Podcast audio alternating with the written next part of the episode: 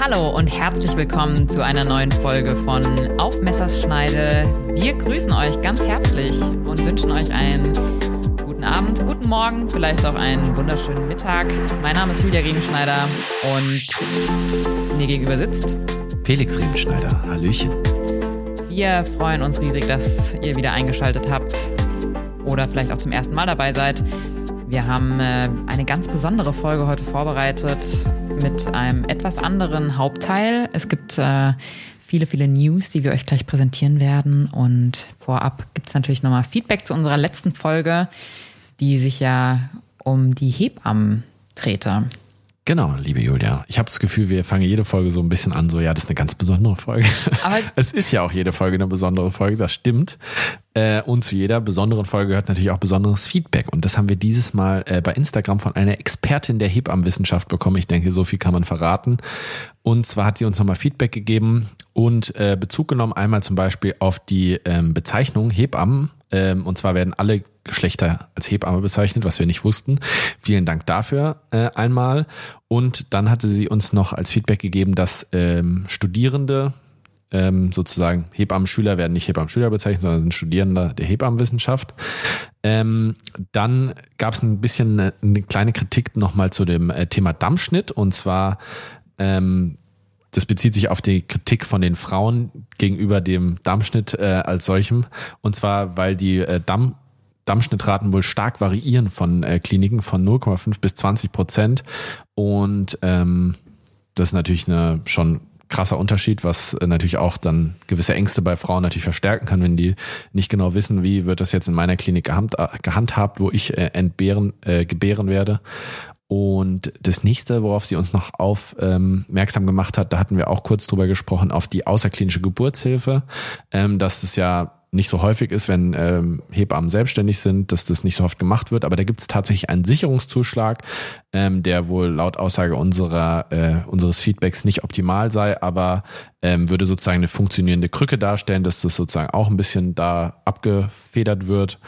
Und dann noch als letzten Punkt, dass Hebammen auch in der Begleitung der Schwangerschaft und Vorsorge ähm, bei den Praxisstunden arbeiten im Studium ähm, das hatten wir jetzt bei der Josie ja auch gesagt, dass äh, das ja ein hoher Praxisteil war. Die hat ja damals noch die Ausbildung gemacht. Im Studium ist es natürlich auch ein wichtiges Thema. Ähm, ich kann jetzt nicht genau anhand des Feedbacks sagen, ob die Stunden zu kurz kommen oder nicht, aber sie sind auf jeden Fall Teil des Studiums. So viel einmal zum Feedback. Ansonsten genau der Rest, sage ich mal, vom Feedback war wie immer äh, positiv, ohne jetzt da nochmal nennenswert ins Detail gehen zu müssen. Was ich an der Stelle auch nochmal sagen wollte, vielen, vielen Dank auf jeden Fall dafür. Ähm, vor allem, dass man einfach nochmal von einer Expertin auch äh, korrigiert wurde, weil letztendlich ist es ja auch für uns jedes Mal immer was Neues, was wir uns ja auch aneignen, weil wir wollen ja mehr erfahren über verschiedene Berufsgruppen äh, im Gesundheitswesen.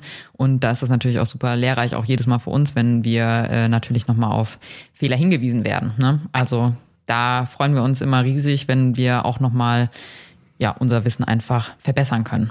Vielen Dank an dieser Stelle. Genau. Und wer jetzt noch richtig Lust hat, der kann erst noch mal äh, unsere letzte Reihen, äh, Reihenfolge, in unsere letzte Folge reinhören. Ne? Die ging halt genau rund um den Beruf der Hebamme. Und äh, das ist vielleicht auch noch mal dann eine gute Vorbereitung auf die heutige Folge. Genau. Wo wir das Ganze nochmal vertiefen. Vorher gibt's aber jetzt erstmal einen größeren Newsblock mhm. und keine Sorge, wer sich jetzt nicht so für die aktuellen Geschehnisse interessiert, sondern lieber direkt zum Main-Part äh, switchen möchte. Ich habe äh, jetzt eigentlich angefangen, über die letzten Folgen immer Kapitelmarken zu machen in den, äh, in den Podcast. Also ihr könnt es auch skippen.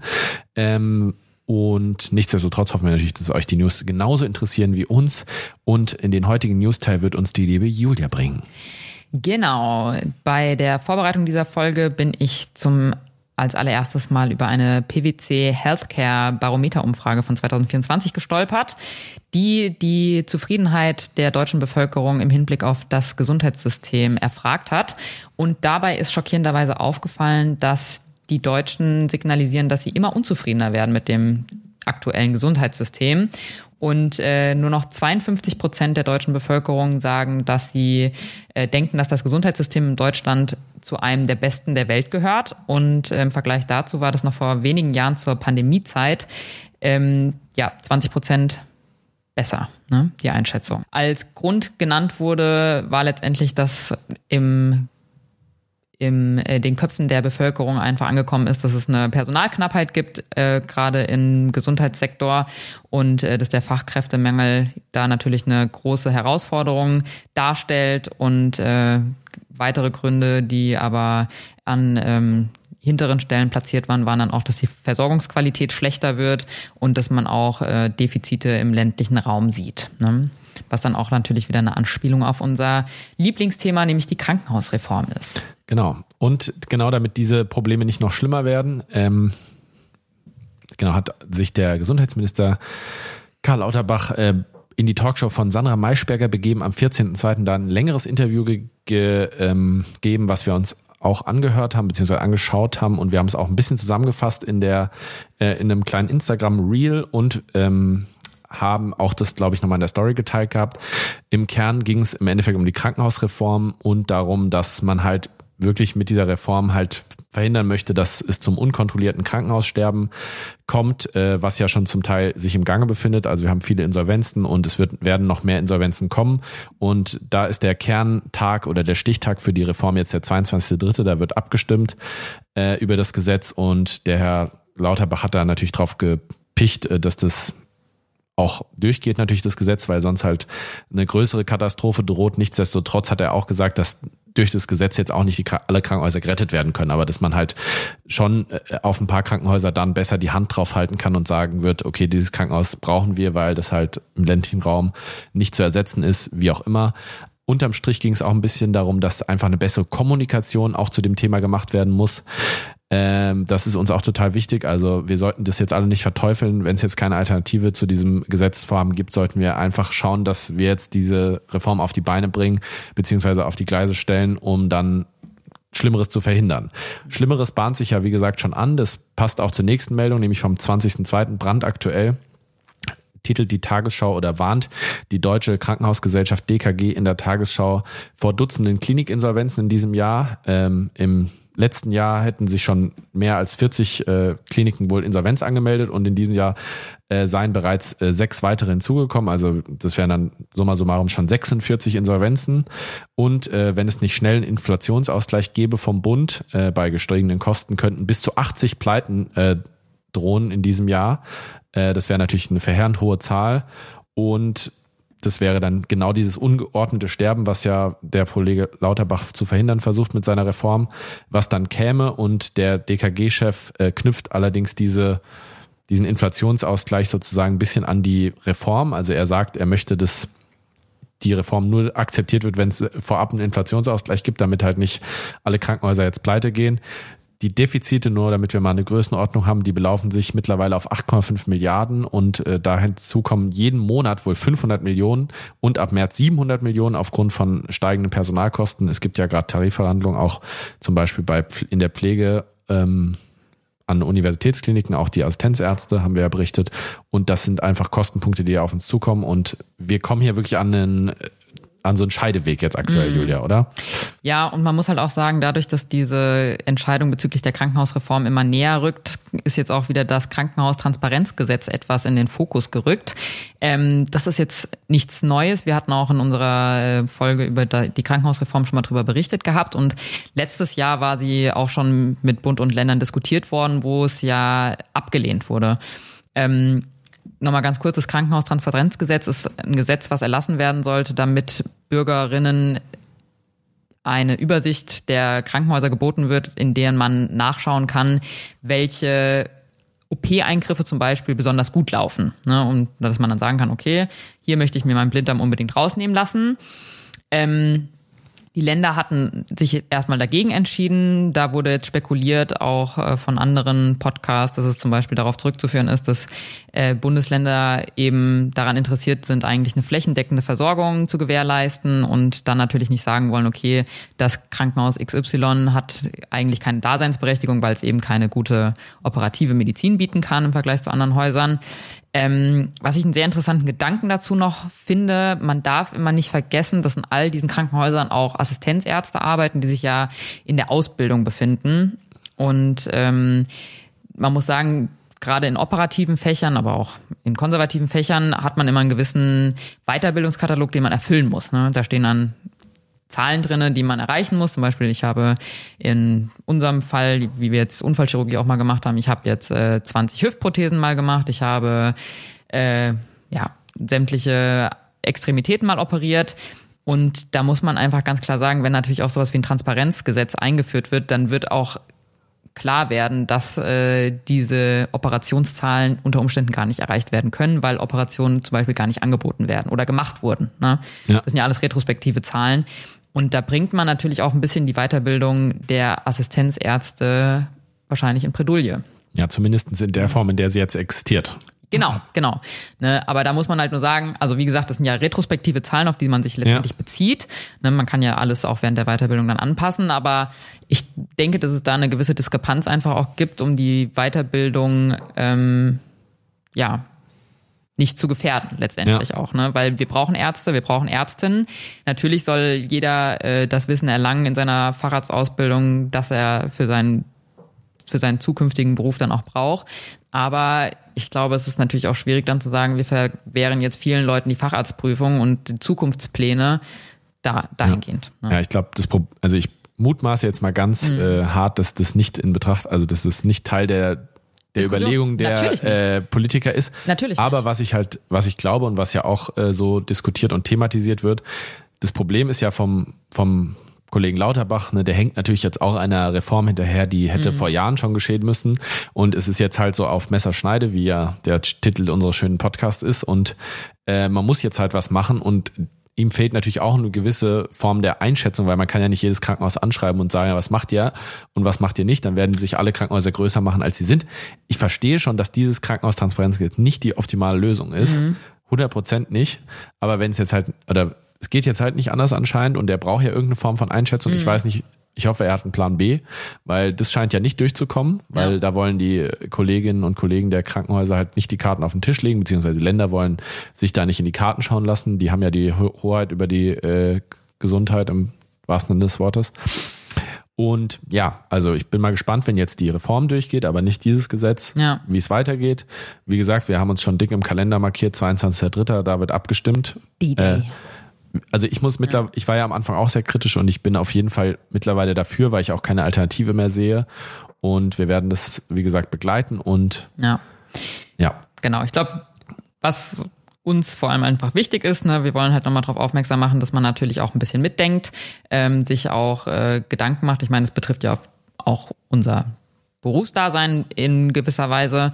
Und äh, deswegen glaube ich, ist schon ganz, also ich habe es auch lange vernachlässigt, aber ich glaube auch, dass äh, berufspolitisches Engagement sehr, sehr wichtig ist. Ähm, und äh, man muss ganz ehrlich sagen, auch an alle Assistenzärzte oder alle ärztlichen Kollegen jetzt an der Stelle auch, vor allem, dass man ähm, dass man sich eben auch einsetzt für seine Interessen. Ne? Ich habe es auch sehr lange nicht gemacht, weil es natürlich immer sehr viel Belastendes auf der Arbeit auch schon alleine gibt. Und ja.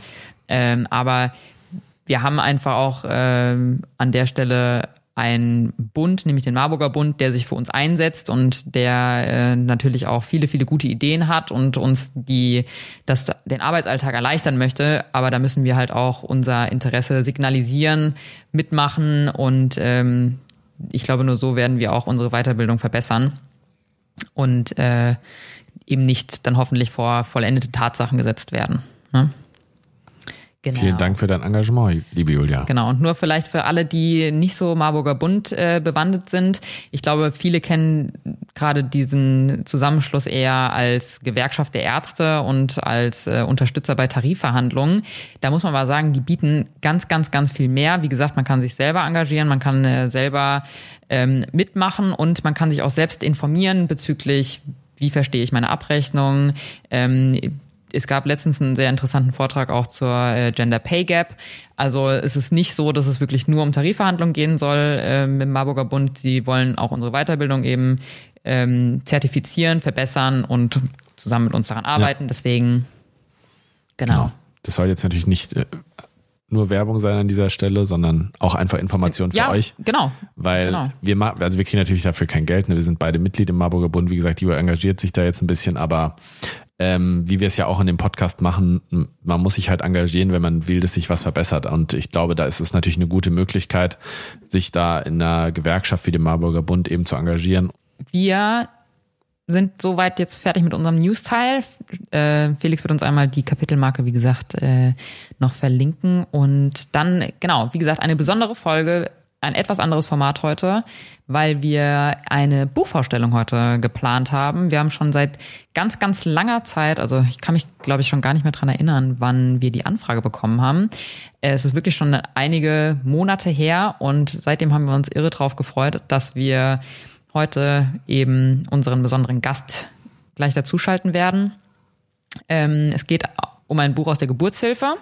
Wir beide haben relativ wenig Erfahrung, glaube ich, in unserem Studium oder medizinischen Werdegang jetzt in diesem äh, Sektor gesammelt. Aber ich glaube, jetzt sind wir super Experten mittlerweile auf dem Gebiet. Wir haben uns können, gut vorbereitet. Genau. Letzte Woche schon durch die Hebammenrecherche und jetzt noch, weil wir beide das Buch auch gelesen haben. Genau. Und without further ado holen wir doch mal den lieben Richard dazu. So, liebe Hörerinnen und Hörer, wir heißen ganz herzlich willkommen äh, Dr. Richard Krüger aus dem fernen Berlin hier zugeschaltet bei uns im Podcast via FaceTime. Und ja, wir haben es ja kurz angeteasert schon im Intro. Ein ganz besonderer Gast, denn er hat das gemacht, wovon so viele Menschen äh, träumen da draußen. Und zwar, er hat ein Buch geschrieben. Er hat ein Buch geschrieben über die ähm, Geburtsklinik und das wird er heute mit uns ähm, besprechen, beziehungsweise werden ihn in einem Interview ein bisschen zu seinem Buch löchern. Und wir haben das natürlich auch beide gelesen, Julia. Und ich finde, es mhm. äh, ist auf jeden Fall richtig cool, dass er das gemacht hat. Und herzlich willkommen, lieber Richard. Hallihallo. Hi Leute, vielen Dank für die Möglichkeit, heute mit euch sprechen zu dürfen. Äh, ich bin sehr gespannt auf die nächste Zeit. So, bevor du dich noch mal ein bisschen genauer vorstellst, ähm, muss ich dich noch mal ganz lieb grüßen. Und zwar, wir haben ja in der gleichen Stadt studiert, in Gießen. Und ich weiß nicht, ob du dich noch erinnern kannst, aber als Medizinstudent hat man ja so eine Ersti-Gruppe und deine Mentorin ist die liebe Caro äh, Bütow, die äh, aus dem fernen Karlsruhe jetzt hoffentlich auch zuhört und die auch ein Kind äh, bekommen hat vor nicht allzu langer Zeit. Und die sendet dir ganz liebe Grüße und ist stolz auf dich, dass du es so weit gebracht hast. Genial, ja glaube ich, also Geburtshelfer bin sehr stolz, dass sie äh, das Baby zur Welt gebracht hat. Aber vielen Dank für die Grüße und die kann ich nur zurückgeben. Und dann äh, reden wir mal ein bisschen über dein Buch. Wann erscheint es denn und worum geht es? Das Buch erscheint tatsächlich am äh, Mittwoch, den 21. Februar 2024, äh, also Wort morgen. Ähm, und wir sprechen darin, ähm, oder ich spreche vor allem darin, ähm, darüber, wie man sich eigentlich idealerweise auf die Geburt in der Klinik vorbereiten kann. Es ist so, dass in Deutschland von den 2022 sind 780.000 Kinder zur Welt gekommen wenn man mal so die Zwillingsschwangerschaften, Drillingsschwangerschaften mal so ganz Pi mal Daumen abzieht, dann gibt es so 700.000 Schwangere in Deutschland pro Jahr. Von denen gebären 98,5 Prozent in Geburtskliniken. Das heißt, die absolut überwiegende Anzahl. Und ich habe einfach festgestellt, dass wenn Frauen und äh, Männer also auch Begleitpersonen in die Klinik kommen, dann ist eigentlich ganz egal, wie alt sie sind. Es ist ganz egal, wie viel sie sich darüber versucht haben zu informieren, Schwangerschaftsratgeber gelesen haben, Geburtsvorbereitungskurse besucht haben. Sie sind eigentlich in dem Moment, wo sie in die Geburtsklinik kommen, ähm, häufig überrascht. Sie wissen nicht, was mit ihnen geschieht. Sie sind manchmal auch enttäuscht von dem, was sie eigentlich mal erwartet haben und was tatsächlich in der Realität auf sie wartet.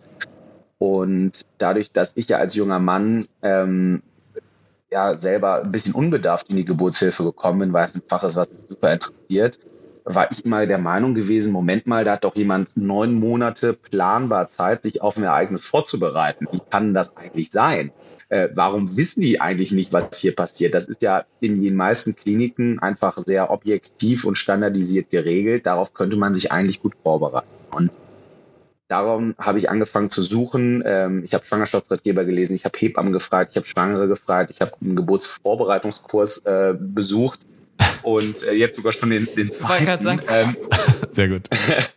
ähm, und einfach festgestellt, dass es eigentlich sehr häufig darin entweder um die Schwangerschaft geht oder auch um die Zeit danach, frühkindliche Erziehung stillen. Es geht wenn es um die Geburt geht, häufig um eine ideale vaginale Geburt und manchmal wird das Thema PDA noch besprochen.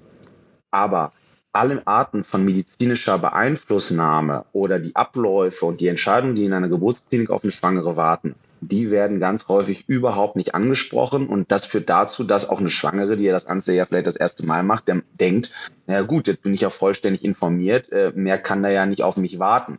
Aber das Ganze geht schon los, vielleicht mit einem venösen Zugang, der einem in der Aufnahme gelegt wird, oder dass Mutter äh, oder die Schwangere und ihr Partner oder die Partnerin voneinander zunächst getrennt werden ähm, zur Aufnahmeuntersuchung, oder sie denkt, ich habe jetzt sicher einen Blasensprung und man feststellt, das ist gar keiner.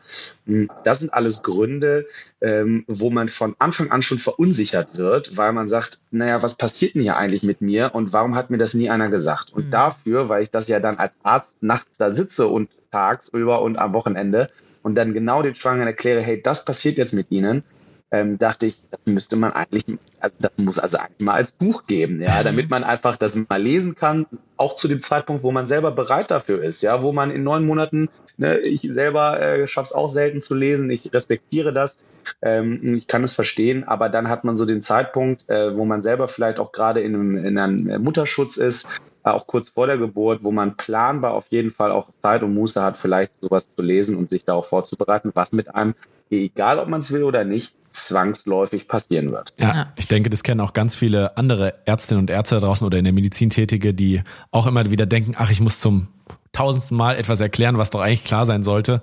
Und du hast dann genau das gemacht, nämlich du hast mal einen Ratgeber verfasst und ähm, das finden wir super. Und Julia, was sagst du? Ja, also man kann auch nur sagen, das Buch hat äh, mehrere hundert Seiten, ne? ähm, ist jetzt nicht so schlank wie vielleicht manch ein ähm, anderer Schwangerschaftsratgeber. Aber wir haben es, wie gesagt, beide gelesen und es geht wirklich runter wie Öl. Ähm, ich finde, äh, du hast da auch vor allem halt diese medizinischen Aspekte sehr gut äh, ja, in die normale Sprache übersetzt, dass es auch wirklich ähm, für jedermann verständlich ist oder jeder Frau. Und was ich jetzt noch interessant fände, du hast ja so allgemein schon gesagt, dass es viele ähm, ja, Expectation versus Reality Probleme gibt, wie zum Beispiel, dass man ins Krankenhaus geht und zur Geburt auch einen Zugang gelegt bekommt. Gab es so ein einschneidendes Erlebnis, wo du dir so dachtest, okay, krass, das kann jetzt wirklich nicht wahr sein, dass äh, diese Information hier gerade fehlt? Oder fällt dir das wirklich eigentlich so bei jeder Schwangeren auf, die du betreust? Also zunächst einmal äh, war ich zu Anfang immer so krass von diesen Einzelschicksalen äh, beeindruckt, weil ich immer so eine Erwartungshaltung hatte, warum wissen, also warum wissen die das nicht? Mhm. Und ähm, mittlerweile ist es so, dass ich eigentlich von vornherein schon davon ausgehe, dass eigentlich ganz viele Abläufe gar nicht klar sind. Und deswegen nehme ich dann auch, weil ich weil das wiederum meine Erwartungshaltung dann ist, ist gar nicht mehr so sehr wahr, wenn, wenn Leute sehr uninformiert sind. Ähm, natürlich gibt es Ereignisse, ähm, die ganz vor allem dazu geführt haben, dass ich so dachte, mein Gott, das, vor allem, und das sind vor allem die Leute, von denen ich das glaube, haben eigentlich alles in ihrer Macht Stehende getan, um sich zu informieren. Wenn jemand sagt, irgendwie, ich hatte gar nicht die Zeit oder nicht die Lust oder ich, ich will auch gar nicht so sehr daran Anteil haben, was jetzt hier genau passiert, hm, dann ist das ja auch ein gutes Recht. Aber es gibt tatsächlich eine Schwangere, an die ich mich erinnere, die einfach über, also sagte nach eigenen Angaben, ich habe alles gelesen, was es zur Schwangerschaft und Geburt gibt. ähm, und ähm, sagte, ich will das, das und das und das nicht. Ich will keine PDA, ich will keinen Dammschnitt, ich will keinen Kaiserschnitt, ich will keine Sauglockengeburt, ich will kein Oxytocin.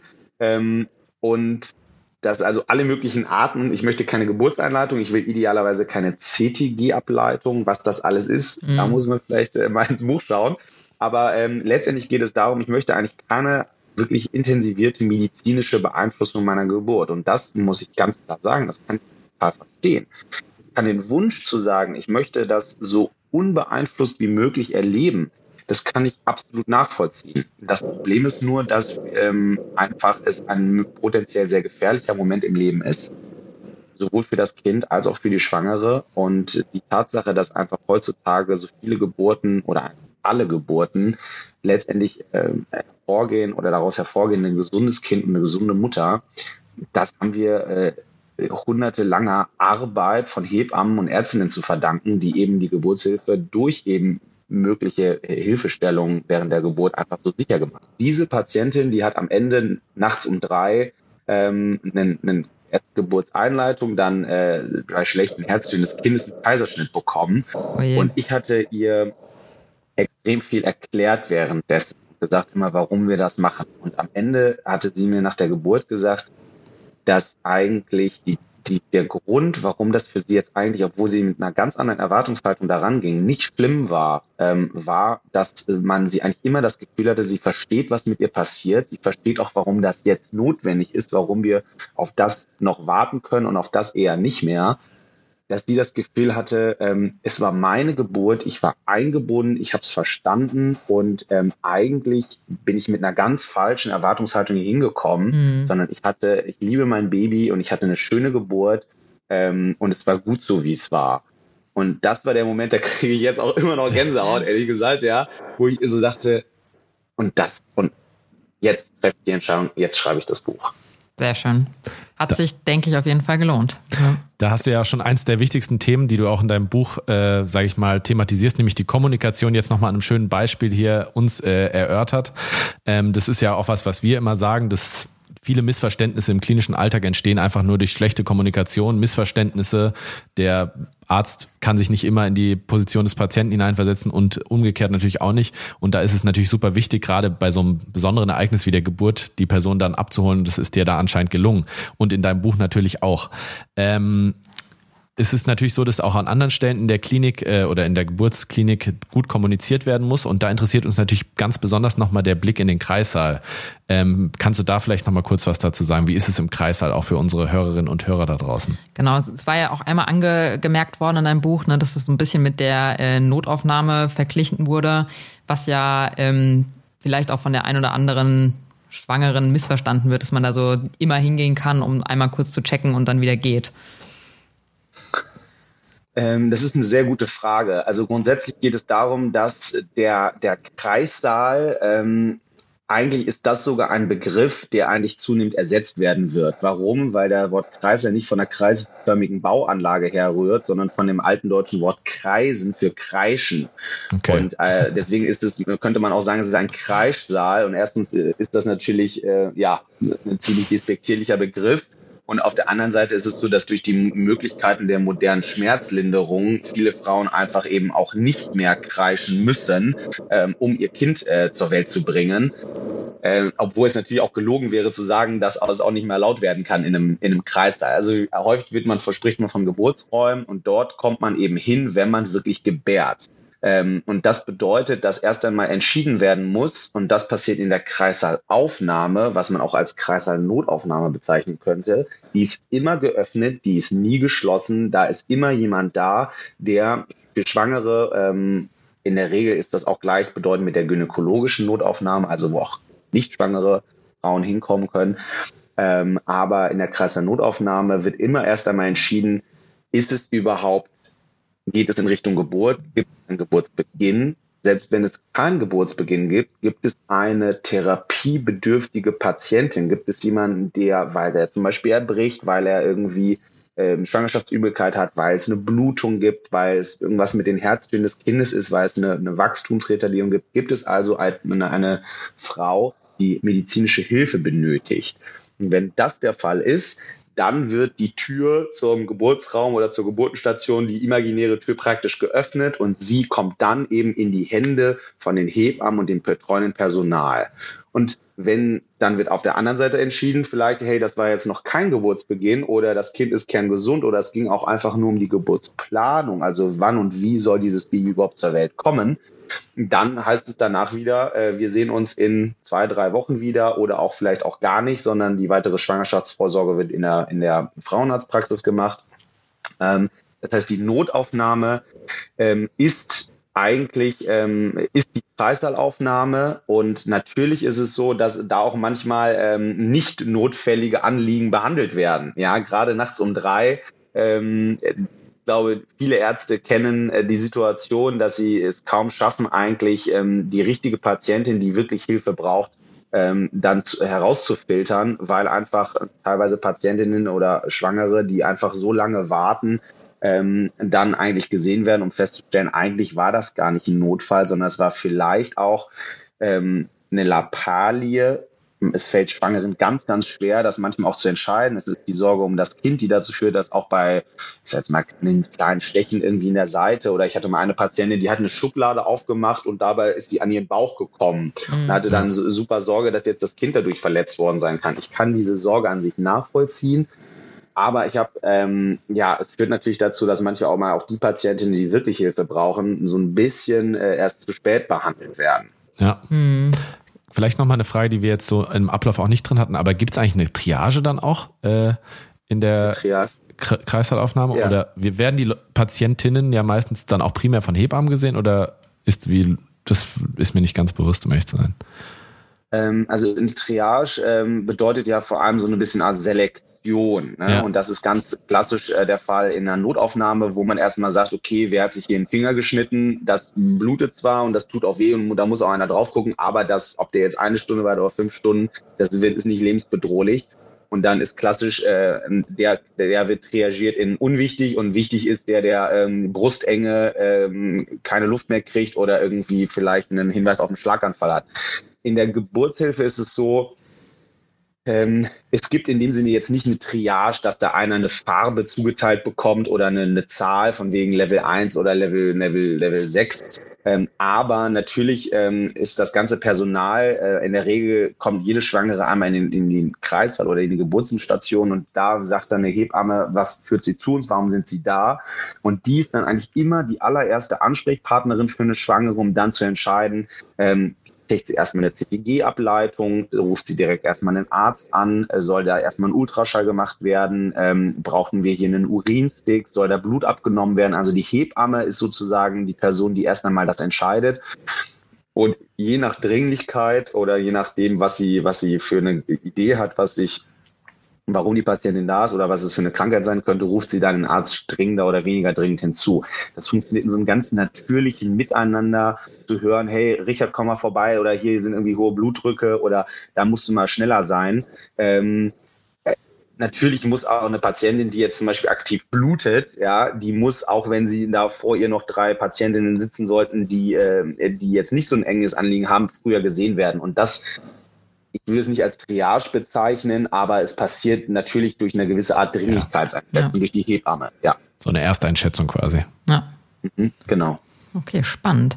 Du hast ja, ähm, du gibst ja auch ganz, ganz viele, sag ich mal, niederschwellige Tipps auch für werdende Eltern in deinem Buch. Ne? Ich fand es äh, auch sehr interessant, wo ich niemals auf die Idee vorher gekommen wäre, dass du sagst, man sollte, wenn man weiß, wo man entbindet, schon mal den Weg ablaufen, ähm, wie es zum Kreissaal dann letztendlich geht. Äh, hast du solche Momente selber tatsächlich mal miterlebt? Also, dass dann eine Schwangere im Krankenhaus steht, irgendwie schon Wehen hat und einfach den Kreißsaal nicht findet? Und oder wie kommst du auf diese äh, Ratschläge? Ähm, also ich habe das tatsächlich schon mal erlebt. Vor allem, ich glaube nicht, dass es tatsächlich am Ende dazu führen würde, dass eine Frau es dann nicht mehr in den, in den Geburtsraum schafft. Ja, aber es führt dazu, dass sie super gestresst ist. Und das mhm. kennen wir alle vom Flughafen. Wie häufig bin ich schon zu so einem Gate gerannt und habe Leute äh, um Erbarmen angefleht, dass sie mich ja. an der Security-Kontrolle durchlassen, um am Ende festzustellen, ich hätte eigentlich noch eine halbe Stunde Zeit gehabt am Gate. Und äh, irgendwie, ich, ich so dringend war es eigentlich gar nicht, ja. Sondern äh, letztendlich ist es so, dass je routinierter, je entspannter die Abläufe sind, je mehr ich sicher zwei Stunden und bei internationalen Flügen drei Stunden vor dem Flughafen bin, dann ist vielleicht eine verschwendete Zeit gewesen, aber es führt dazu, dass ich selber nicht gestresst bin. Und genau darum geht es ja auch in meinem Buch, dass ich einfach sage, äh, ich möchte Schwangeren und ihren Begleitpersonen ermöglichen, einfach zu verstehen, was da passiert und erstmal dahin zu finden, weil jede Klinik hatte mal einen initialen perfekten Plan, wie so eine Klinik aufgebaut ist ist. Und spätestens durch die nächsten, die, die Umbaumaßnahmen in den vergangenen äh, mehreren ja. Jahrzehnten führte dann dazu, dass meist an auch gerade die Geburtenstation ganz woanders liegt als initial geplant. Ähm, und das führt dazu, dass äh, immer Schwangere schon wissen, klar, wo ist diese Klinik? Aber wo soll sie nachts um eins klingeln tatsächlich? Ähm, je nach Komplexität der Bauanlage, gerade bei je größer die Klinik, je größer die Universitätsklinik Bauanlagen, ist es ja so, du, man kann teilweise noch nicht ja. mal mehr vor die Tür fahren, sondern ja. ähm, gerade wo wir zusammen studiert haben oder wo wir, wo wir studiert haben in Gießen, da ist es ja so eine Art hermetisch abgeriegelter Bereich. Mit einem Privatauto kann man da ja gar nicht irgendwie reinfahren. Und da denke ich immer, wer das einmal an einem schönen Tag abläuft und wirklich sagt, wo klingel ich hier, wo muss ich gegen die Tür klopfen, wenn ja. ich zur Geburt komme, der hat vielleicht einmal in seinem Leben eine halbe Stunde Spaziergehzeit verschwendet, aber weiß zumindest, wo er hin muss, wenn es drauf ankommt. Ja. Nee, also genau, ich fand ich einen guten Hinweis auf jeden Fall, weil ich finde, du hast in deinem Buch auf Dinge berücksichtigt, glaube ich, die man eben durch Stress zum Beispiel in der Akutsituation dann äh, ja vergisst, aber auch einfach Sicherheit geben dann, ne? Ja, und ich glaube, die auch viele Ärztinnen und Ärzte vergessen, die halt dann schon lange in dem Beruf gearbeitet haben, die sagen, ja, das ist doch klar, wo sie hin müssen. Ich laufe jeden Tag hier im Dienst her, aber für diese Person ist es halt immer eine Ausnahmesituation mhm. und das vergisst man, glaube ich, häufig auch in seiner, äh, in seinem Arbeitsalltag, wie besonders dann solche Momente dann doch wieder sind. Mhm, auf jeden Fall. Was ähm, auch sehr schön ist, du gibst ja in deinem Buch immer eigentlich so vor jeder Größe, vor jedem größeren Kapitel immer schöne Fallbeispiele eigentlich, ne? Mhm. Ähm, das hatte sich äh, Felix nämlich gefragt während des Lesens, ähm, wo du ja auch immer wieder Frauen mit Namen nennst. Haben mhm. die einen persönlichen Bezug für dich? Oder also, weil Felix genau. hatte sich noch nämlich überlegt, wenn er ein Buch schreiben würde, würde er dann äh, zum Beispiel Frauen aus seinem näheren Umfeld mit einbeziehen und da immer mal wieder Namen einfließen lassen. Genau. War das bei dir auch so? Hätte ich als erstes genommen, Monika 32, das wäre dann unsere Mutter und dann äh, irgendwie so eine Story hinten dran gepackt. Dann. so ver versteckte ja. Grüße. Ja, ähm, das ist eine gute Frage. Also äh, tatsächlich ist es so, dass natürlich die einzelnen Beispiele äh, teilweise ähm, wirklich absolut realistische Beispiele sind von der Patientin. Ja. Und wie in einem guten Zeitungsartikel muss ich natürlich deren Privatsphäre schon klar, schützen, genau. indem ich letztendlich vielleicht ein bisschen was daran drehe und sage, hey, das ist jetzt nicht 32, sondern die ist äh, 34 oder die ist 29 und die heißt äh, Sibylle und nicht Annika, ja. Ähm, und ich habe dann äh, die vielen, vielen Menschen, ähm, die, die Mütter, die werdenden Väter, die ähm, Schwangeren, die Hebammen und auch die Ärztinnen, die mir bei der Entstehung dieses Buches als Beraterin und Berater zur Seite gestanden haben, gefragt, ähm, ob ich ihren Namen äh, vielleicht würdigen oder sie würdigen darf, dadurch, dass ich äh, eben den einzelnen Personen vielleicht dann ihren Namen gebe. Und du bist mir also auf die Schliche gekommen, tatsächlich ist es so, dass ganz, ganz viele Menschen äh, da eben dann ihren Namen äh, abgegeben haben. Ähm, auf, aber es gibt eben auch viele Namen, die dann äh, vielleicht dann auch ein bisschen ausgedacht wurden oder die, die mal dann zu einer anderen Patientin gehörten. Einfach ein Name, der mir gut gefallen hat. Ja. Du hast also recht, ja. ja. Aber das macht das Buch halt auch sehr charmant, finde ich, weil das halt total niedrigschwellig auch immer so als einleitende Worte für jedes Kapitel oder für so Unterpunkte ja dann so ein bisschen heranführt, schon mal so, ne, und dann das so ein bisschen diesen Übergang dann auch zum Teil natürlich in total komplexe Themen für Laien äh, erleichtert, ne, wenn man da ein bisschen Realitätsbezug hat. So, nun äh, wirst du ja auch selbst äh, Vater, lieber Richard. Ich glaube, das müssen wir jetzt nicht spoilern, weil das hast du auch schon bei Instagram geteilt. Ähm, Glückwunsch natürlich erstmal an dich und deine Frau. Und da habe ich mich aber natürlich auch gefragt, ob dich das so ein bisschen beeinflusst. Ne? Erstmal natürlich in deiner Tätigkeit als Gynäkologe und Buchautor als werdender Vater? Und vielleicht ganz kurze Frage noch vorab: Ist deine äh, liebe Frau denn selber Ärztin oder bist du, hast du da die doppelte Deutungshoheit? Einmal als Buchautor und noch als Gynäkologe? Ähm, ich habe die doppelte Deutungshoheit. Ähm, meine Frau ähm, ist werdende Juristin oder okay. Rechtsanwältin. Äh, das ist natürlich äh, eine ganz äh, harte Kombi sozusagen aus äh, aus Arzt und Anwalt. Ja. Ähm, die, die gefürchteten AA-Eltern, wir hoffen, dass wir nicht oh kontrollieren Gott. werden später ähm, und äh, ja, einfach so ein bisschen äh, auch entspannter sind, als es vielleicht das Klischee äh, irgendwie malt. Ähm, ja, für mich ist das natürlich eine ganz besondere Situation, ähm, weil ja, wahrscheinlich weiß gar nicht, ob ich versuche ja immer meistens so Beispiele zu geben, wo andere Leute irgendwie nachvollziehen können, worum es so geht. Und ja. äh, ich glaube, jeder jede Ärztin, jeder Arzt oder Menschen, die im Gesundheitsberuf arbeiten, die können schon irgendwie das ein bisschen nachvollziehen, dass wenn man jetzt in einer Erkrankung leidet oder an was therapiert wird oder sei es auch ein Angehöriger, der just in dem Bereich ist, in dem man selber arbeitet, dann will man irgendwie, dass es besonders gut gemacht wird. Ja, ja man Fall. will irgendwie, ist es sehr stark kontrollieren und will, dass vieles sehr perfekt läuft. Und das ist leider eine gewisse Krux an der Geburtshilfe, dass einfach gewisse Dinge nicht kontrolliert werden können. Ja, zum Beispiel der Ausgang einer Geburt. Man kann ja. sehr gut vorbereitet sein und man kann, ähm, man kann natürlich auch sich selbst irgendwie gut, gut vorbereiten, aber man kann am Ende nur weil man etwas ganz doll will, nicht hundertprozentig ein Ergebnis dadurch hervorrufen. Und ich glaube auch, dass meine Aufgabe während einer Geburt ist, ähm, einfach der werdende Vater zu sein. Ich möchte auch diesen Moment erleben. Ich möchte auch meiner Frau zur Seite stehen und zwar nicht als ein zweiter Arzt, der sie da irgendwie mit irgendwelchen Fachvokabular vollschwallt, sondern eigentlich nur das ausstrahlt, was ich auch in meinem Buch werdenden Vätern und Begleitpersonen empfehle letztlich körperlich und psychisch da zu sein. Und zwar in der Rolle, wie die Begleitperson sie, sie nur erfüllen kann im Vergleich zu allen anderen Menschen, die da sind.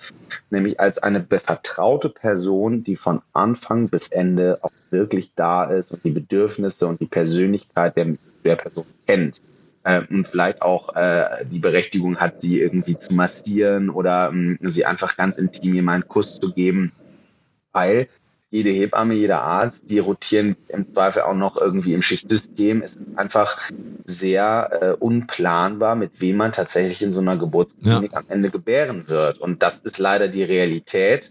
Ähm, das Gute ist, dafür hat man immer frische, frisches Personal. Ich äh, stelle mich immer zum Nachtdienst vor, hallo, ich bin Ihr ausgeschlafener Arzt für die Nacht. Ja, damit ich, äh, damit ich den Leuten zumindest, wenn sie schon enttäuscht sind, dass jetzt gerade das Personal wechselt, zumindest sagen kann, ich bin konzentriert, ich habe gerade was gegessen, ich war auf dem Klo. Äh, also ich habe alle Grundbedürfnisse gerade geregelt und ich bin jetzt voll und ganz bei Ihnen ähm, und bin einfach für Sie jetzt fachlich da. Aber diese liebevolle Nähe, diese psychische Anwesenheit, äh, das kann eigentlich nur eine Begleitperson leisten. Und das ist jetzt da sehe ich jetzt erstmal auch, äh, auch bei mir die Rolle und muss mich da vielleicht auch ein bisschen am Riemen reißen und zurückhalten, ähm, damit ich auch die, das Personal äh, vor Ort nicht ganz kirre mache, äh, wenn die immer wissen, ah, weil, da ist so der, der Oberlehrer, der, der sitzt da in der Ecke und kontrolliert uns jetzt weg. Ja. Aber ich glaube, also wahrscheinlich geht man schon als, ähm, also Mann vom Fach ein bisschen anders in diese Geburt rein, könnte ich mir vorstellen als jemand, der jetzt das erste Mal schwanger ist, gar keine Ahnung von Medizin hat und ähm, ich glaube, das hattest du ja am Anfang auch schon mal angesprochen, halt wirklich dieses, diesen Zauber sieht, die, als, also die Geburt als Zauber sieht. Ne? Ähm, denkst du, du kannst mit deinem Buch die Leute dahingehend abholen, zu sagen, okay, es ist natürlich ein super außergewöhnliches Erlebnis, aber wir müssen auch auf dem Boden der Tatsachen bleiben. Es kann halt nicht alles schön sein. Ja, also das ist eine ganz klare Aussage, die ich auch in diesem Buch versuche zu treffen. Ähm, ganz häufig ist das Problem, dass vielen Schwangeren und ihrer Begleitpersonen von außen dauerhaft kommuniziert wird, du erlebst jetzt das schönste Erlebnis in deinem Leben. Das ja. ist auch vielleicht so wie zu einer, von einer Hochzeit zu sein, das wird der schönste Tag in meinem Leben.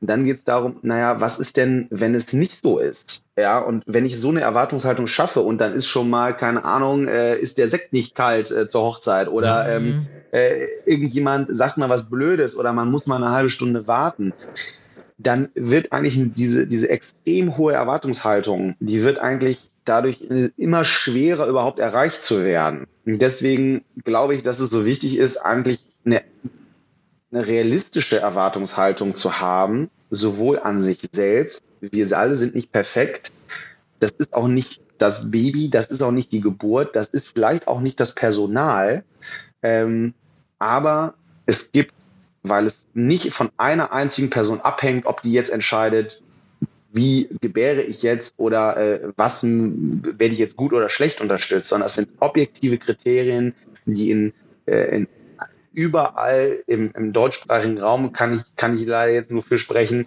äh, einfach den Personal an die Hand gegeben werden. Es ist trainiertes Personal, es sind eben objektive Kriterien, an denen entschieden wird, wie Schwangeren geholfen werden soll. Ähm, und es ist nicht eine Frage, ob die mich jetzt mögen, es ist nicht eine Frage, äh, ja, ob, ob die äh, sich überhaupt konzentrieren, sondern es ist einfach eine Standardaufgabe ähm, bei wiederholten Fällen gut ausgebildet Menschen zu unterstützen auf diesem Weg. Mhm. Ja, und deswegen ähm, glaube ich, man darf Vertrauen haben. Man sollte selber informiert sein, man sollte selber durchaus auch mitdenken können. Auch kritische Fragen sind immer herzlich willkommen. Ähm, aber am Ende kann nicht bis zum Schluss der Geburtsverlauf und auch, ähm, auch die Geburt an sich kontrolliert werden. Und wenn man das, glaube ich, für sich akzeptiert und auch sagt, das kann schmerzhaft werden, es kann auch etwas sein, wo ich Angst habe, wo es mir nicht gut geht, aber dieses tiefe Vertrauen zu haben, am Ende werden mein Baby und ich, wir werden äh, gesund hieraus hervorgehen. Ich glaube, das ist eine Erwartungshaltung, die erreicht werden kann, die ja. auch übertroffen werden kann und die am Ende eine viel höhere Wahrscheinlichkeit ermöglicht zu sagen, das war eine traumhaft schöne Geburt. Ähm, und das ist etwas, schon eine Aussage, die ich sehr klar mit diesem Buch treffen. Ja, musst du jetzt eigentlich nach der Geburt immer noch äh, die Leute fragen, ob sie dein Buch gelesen haben und noch einen Fragebogen verteilen, wo sie dann bewerten äh, können, ob sie die, ob die Erwartungshaltung sozusagen getroffen ja. wurde. Weil das ist eins meiner Lieblingsworte auch, oder zwei Worte sind es ja eigentlich, nämlich die realistische Erwartungshaltung. Also ich finde das das A und O, wie man jeden Patienten einfach zufrieden zufrieden nährt zumindest bekommt, wenn man einfach versucht, realistisch zu erklären, was hier Phase ist, egal in welchem Bereich in der Medizin. Und das Zweite, was du eben noch gesagt hast, will ich auch nochmal unterstreichen, der mündige Patient. Ne? Jeder hat jederzeit die, die Möglichkeit, Fragen zu stellen. Ne? Es muss keiner irgendwie Angst haben, äh, irgendwie zu kommunizieren, auch mit, den, mit dem ärztlichen Personal. Und das finde ich super wichtig. Auf jeden Fall. Ähm Du hattest es ja vorhin auch schon mal angesprochen und tatsächlich hatte ich heute mit einem äh, Kollegen, der auch äh, eigentlich im Moment sein Kind erwartet, ein Gespräch darüber gehabt äh, zum Thema Checklisten. Ähm, ich meine, er ist auch Mediziner und hat da erzählt, dass sie, also er mit seiner Frau sich halt genau überlegt hatte auch, wie möchte ich gebären zum Beispiel, wie sieht's mit äh, Medikamentengaben aus. Letztendlich, wenn man sich halt vorher überlegt, okay, in welcher Position möchte ja. ich mein Kind bekommen, ja. ähm, Felix hatte ja auch mal äh, da nochmal äh, nachgeforscht gehabt schon, es geht ja auch um diese bakteriellen Abstriche, die man halt vorher machen kann bezüglich ja. Antibiotikagabe unter der Geburt. Thema PDA, will ich das, will ich das nicht?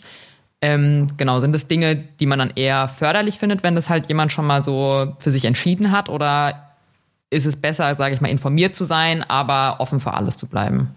Das ist eine hervorragende Frage, ähm, die ich äh, gerne beantworten möchte. Letztendlich ist es ganz, ganz wichtig, dass, äh, dass ich persönlich äh, finde Geburtspläne super. Mhm.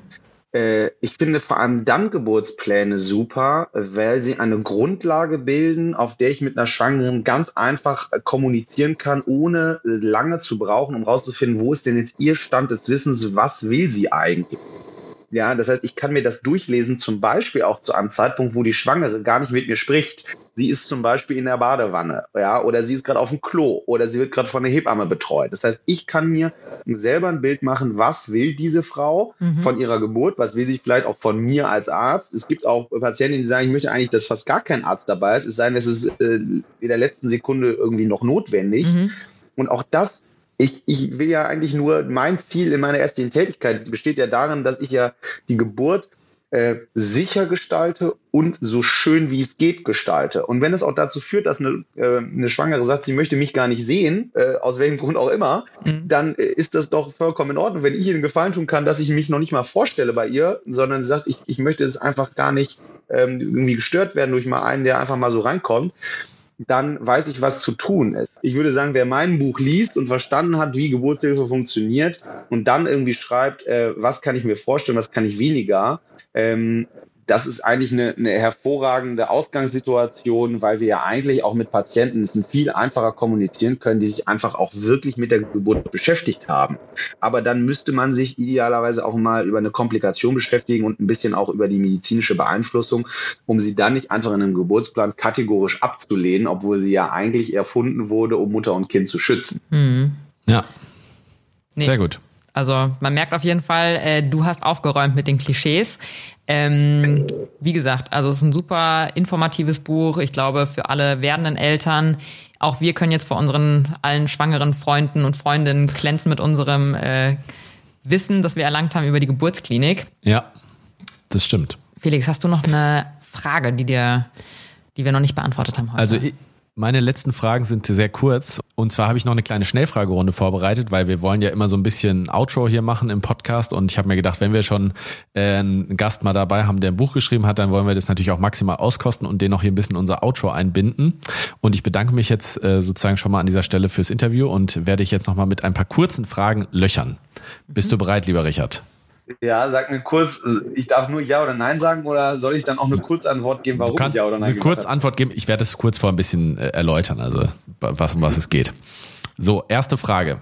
Wir haben es kurz angesprochen, auch im Interview. Es gibt einen Abstrich, den man als IG-Leistung, also als individuelle Gesundheitsleistung machen kann als Frau, um herauszufinden, ob man eine Besiedlung äh, gegen eine besondere Art von Bakterien hat, die Streptokokken. Empfiehlst du das? Ja oder nein? Unbedingt ja. In vielen Nachbarländern von Deutschland ist es äh, eine, eine Kassenleistung. Es ist total traurig, dass in Deutschland dafür Frauen bezahlen müssen. Der wesentliche Vorteil ist, dass wir dadurch rausfinden können, wer braucht eine Antibiotikaprophylaxe unter der Geburt und wer braucht sie vielleicht eher nicht. Oder bei wem kann ich eine unnötige Antibiotikaprophylaxe mit auch Nebenwirkungen für Mutter und Kind verhindern. Also wer das hat, da wissen wir einfach, wer braucht's und wer braucht's nicht. Sehr gut. Dann ist auch ein großes Thema im Buch ist ja der venöse Zugang und ich glaube, das triggert äh, wahrscheinlich viele werdende Mütter auch, weil die einfach Angst vor Nadeln haben. Dann gibt es ganz viele Handelsnamen da draußen, wie die bezeichnet werden. In Österreich heißt es zum Beispiel Venflong, bei uns Vigo, Branyle oder auch Flexüle. Was sagst du zum venösen Zugang? Flexüle. Flexüle. Habe ich mir schon gedacht, weil es auch später nochmal im äh, Buch dann so drin steht. Nächstes Thema, Nabelschnurblut, ist auch ein relativ großer Abschnitt im Buch. Da geht es ja auch darum, kann man konservieren, weil es in gewissen Fällen einen medizinischen Nutzen haben kann.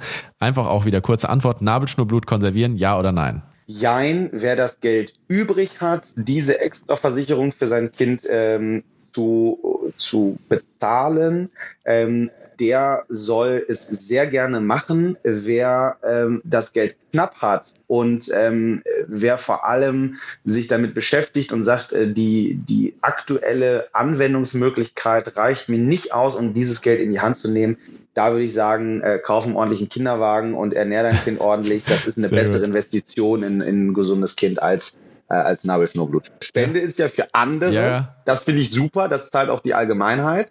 Nur Nabelschnurblut-Einlagerung für das eigene Kind, da sind die Anwendungsmöglichkeiten gering, denn gerade wenn eine genetische Erkrankung auftritt, wie zum Beispiel Leukämie, ja. dann hätte ihm ja die Zellen, die ich eingelagert habe, ja auch diese genetische Störung. Das heißt, da kann ich es immer noch nicht nutzen. Dann habe ich die Julia schon mal im Podcast gefragt, was ihr Lieblingsmedikament ist. Ich frage dich jetzt, was ist dein Lieblingsschmerzmittel im klinischen Alltag? Ähm, Buscopan ist grandios, äh, um den Muttermund weich zu machen. Also ich, Buscopan finde ich ganz toll. Äh, das nehme ich. Sehr gut.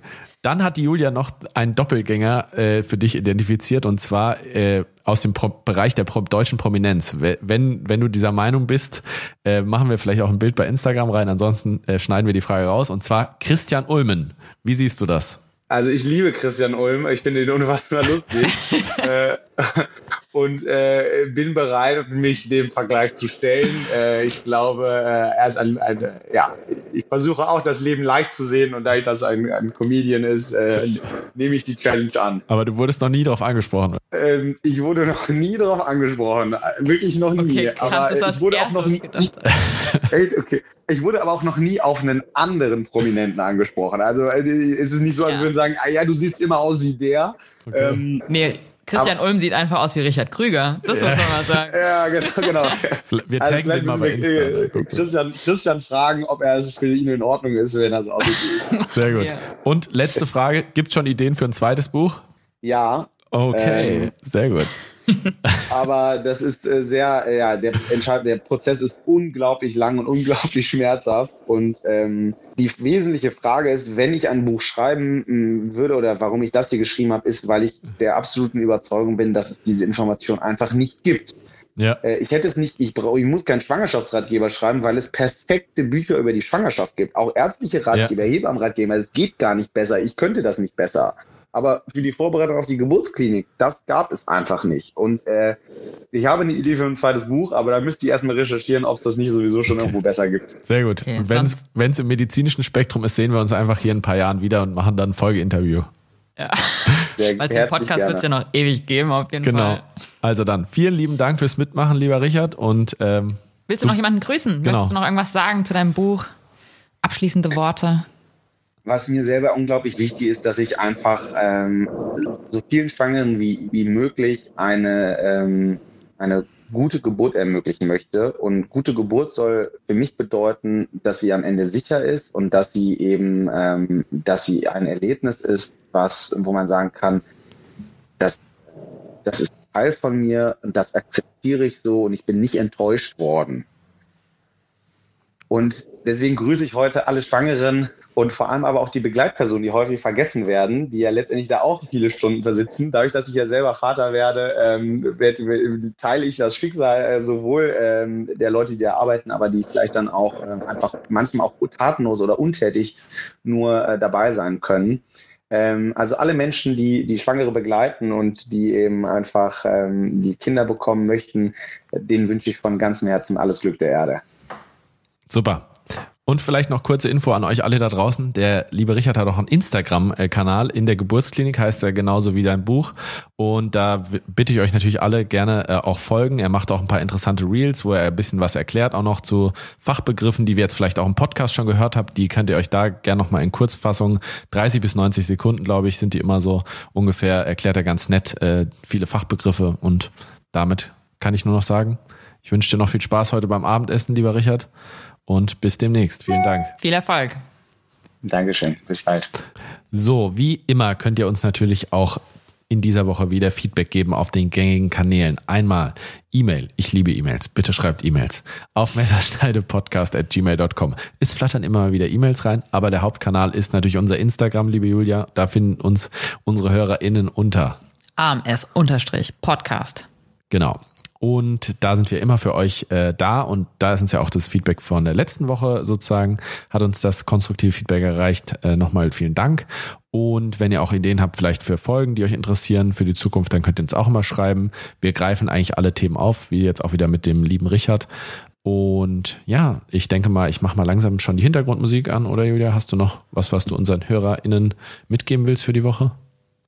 Nee, wie gesagt, große Buchempfehlung auf jeden Fall nochmal an der Stelle. Äh, kauft euch in der Geburtsklinik von Dr. Richard Krüger und dann könnt auch ihr, wie wir jetzt, bei all unseren schwangeren Freundinnen und Freunden mit tollen Expertenwissen glänzen und auch natürlich dem einen oder anderen die Angst nehmen. Genau. Also dann, Bussi, Bussi, Bussi. Baba. Bussi, Baba und habt eine super Woche. Genau. Macht euch keine Sorgen, nicht zu viele zumindest. Anschluss. Bereit? Mhm.